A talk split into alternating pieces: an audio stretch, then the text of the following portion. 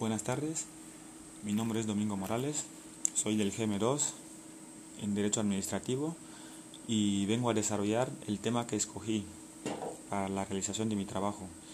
Es el tema 2 que versa sobre la actividad de limitación.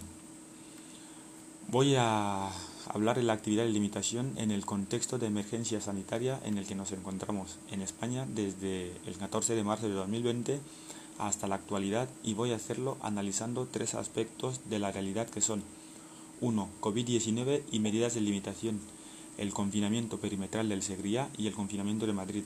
2. Limitación de los alquileres turísticos. 3. Sector transporte, VTC, Uber, Cabify versus taxi. Empezaré con una, breve, con una breve definición y explicación de lo que es la actividad de limitación. Se entiende como aquella actividad en la que la Administración impone restricciones, deberes o, de cualquier forma, ordena imperativamente las actuaciones privadas con la finalidad de garantizar algún interés público, incluyendo también la vigilancia del cumplimiento de todo ello y la reacción frente a los incumplimientos para restablecer el interés público. Para el ejercicio de esta actividad se debe respetar o tener en cuenta unos principios generales de derecho, los cuales podemos dividir en dos. Uno, principios formales, dos, principios materiales. Los principios formales hacen referencia a aspectos formales de la regulación, de la regulación de la técnica de limitación. Entre ellos tenemos el principio de legalidad y el principio de especialidad. Los principios materiales hacen referencia a la ejecución de la actividad de limitación. Entre ellos, los principios materiales son principio de igualdad y no discriminación, principio de proporcionalidad y el principio de onerosidad. Bueno, dicho esto, mmm, tenemos que desde la declaración formal de la emergencia sanitaria en 14 de marzo de 2020 hasta la fecha de hoy, en España se ha decretado tres estados de alarma. El primero mediante el Real Decreto 463-2020 de 14 de marzo el cual duró cuatro meses, incluidas las prórrogas, y su ámbito de aplicación era en todo el territorio nacional.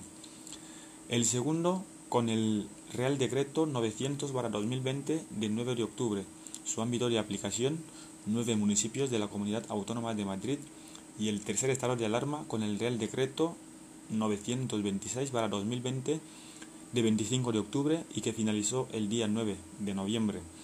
Antes de su finalización, el Consejo de Ministros logró prorrogarlo el día 3 de noviembre por una vigencia de seis meses, es decir, estará en vigor hasta el 9 de mayo de este 2021. De estos tres estados de alarma me limitaré a hablar solo del estado de alarma para los municipios de Madrid y el confinamiento de seguridad. Tanto el estado de alarma decretado para los nueve municipios de Madrid, así como el confinamiento uh, del Segría, pretendían el mismo objetivo que es limitar algunos derechos fundamentales y no fundamentales de los ciudadanos de esta parte del territorio que estaban viendo uh, que estaban sufriendo un incremento significativo de contagios por parte de los uh, ciudadanos de esas localidades. El estado de alarma para los municipios de Madrid fue decretado por el Gobierno central al amparo de la, al amparo de la Constitución, artículo 116.1 y 2 y la Ley Orgánica 4 para 1981 de 1 de junio. Esta ley orgánica en su artículo 4, inciso C, habilita al Gobierno para aplicar el estado de alarma en todo o parte del territorio nacional si hay una crisis sanitaria. Según esto, cuando la situación epidemiológica estaba más o menos controlada en todo el país, la situación se estaba agravando en los, nueve municipios de Madrid, lo cual suponía una amenaza no solo para la propia Comunidad de Madrid, sino para el resto del territorio nacional, donde la situación se había controlado y estabilizado, es decir, una amenaza para el interés general. El Gobierno, haciendo uso de las facultades que le otorga la Ley Orgánica 4-1981, decretó el estado de alarma solo para esos nueve municipios, prohibiendo la entrada y salida de las personas de esos municipios uh, medidas para restablecer el interés general. En el caso de Madrid no hubo controversia en cuanto a la potestad del Gobierno para decretar el estado de alarma, puesto que es una competencia exclusiva del Estado y no de las comunidades autónomas, a diferencia del confinamiento del Segría, en donde la Generalitat, sin previa habilitación, pretendía ordenar los confinamientos domiciliarios para la, la población del Segría amparándose en la Ley de Medidas Especiales de 1986 y en la Ley de Salud Pública de Cataluña, medidas que finalmente, después del recurso, fueron avaladas por las autoridades judiciales.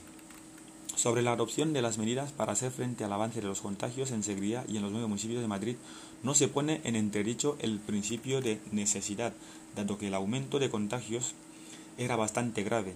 Esa situación habilita la adopción de medidas por parte de los poderes públicos por parte de los poderes públicos. De lo que sí se ha discutido es sobre los, los instrumentos utilizados en ambos casos y la competencia para establecer confinamientos o no. En el caso del Segría, la justicia avaló que la Generalitat podía limitar derechos fundamentales al amparo de la ley de 1986. Ese aval judicial puede llevar a pensar que el estado de alarma en Madrid viola el principio de onerosidad, porque se podría haber evitado el decreto del estado de alarma y adoptar medidas al amparo de la ley de 1986 sobre la limitación esto por lo que tiene que ver con la limitación eh, del Segría y del Madrid. En lo que se refiere a la limitación, en lo que se refiere a la actividad de limitación ah, sobre los alquileres turísticos, Real Decreto Ley 7 para 2019 de 1 de marzo, lo que se hace es dejar en manos de la comunidad mediante la votación la prohibición o no del alquiler turístico. Lo puede hacer en el ámbito, lo puede hacer en el título constitutivo o en los estatutos.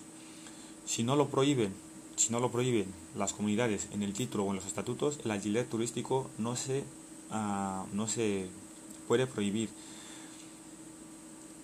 Ese Real Decreto lo que hace es venir a reforzar aquello previsto en la Ley de Propiedad Horizontal, que es la que regula la prohibición de los alquileres turísticos. Aquí lo que se hace es regular la actividad mediante ley, la cual crea ah, facultades para las comunidades o deja en sus manos su aplicación solo se necesita el voto de las tres quintas partes del total de los propietarios que representan el, las tres quintas partes de las cuotas de participación. Esa medida es idónea para luchar contra la especulación que crean los pisos turísticos y viene a reforzar el mandato constitucional del artículo 47 de la Constitución española que dice que los españoles tienen derecho a una vivienda digna y que los poderes públicos tomarán medidas necesarias para garantizar este derecho y una buena medida es limitar la especulación. También habría que destacar que las medidas para hacer frente a la pandemia han contribuido a limitar los alquileres turísticos, ya que al prohibir la, movilidad, el mercado de los alquileres turísticos ha quedado afectado porque la gente no puede desplazarse. En cuanto al sector transporte, Uber, Cabify y taxi no, no se ha visto afectado su actividad de forma sustancial por las medidas sanitarias, por lo que las restricciones no afectan a su actividad, sino que la falta de demanda por restricciones de movilidad es la que ha hecho que baje su actividad. De este sector no se puede decir mucho porque el transporte para mí es esencial en todos los momentos, tanto en pandemias como en situaciones normales. Conclusiones. La actividad de limitación que, está que se está ejerciendo en esos tiempos de pandemia debido a la descentralización de la gestión de la crisis sanitaria algunas medidas adoptadas por las autoridades competentes no respetan los principios generales del derecho que deberían respetar. Tal es el ejemplo de la adopción de medidas en Madrid mediante el estado de alarma y en Segría mediante la ley de 1986 de medidas especiales y homogeneidad de las normas y de medidas especiales y homogeneidad de las normas, ya que cada comunidad adopta las suyas propias a complacencia.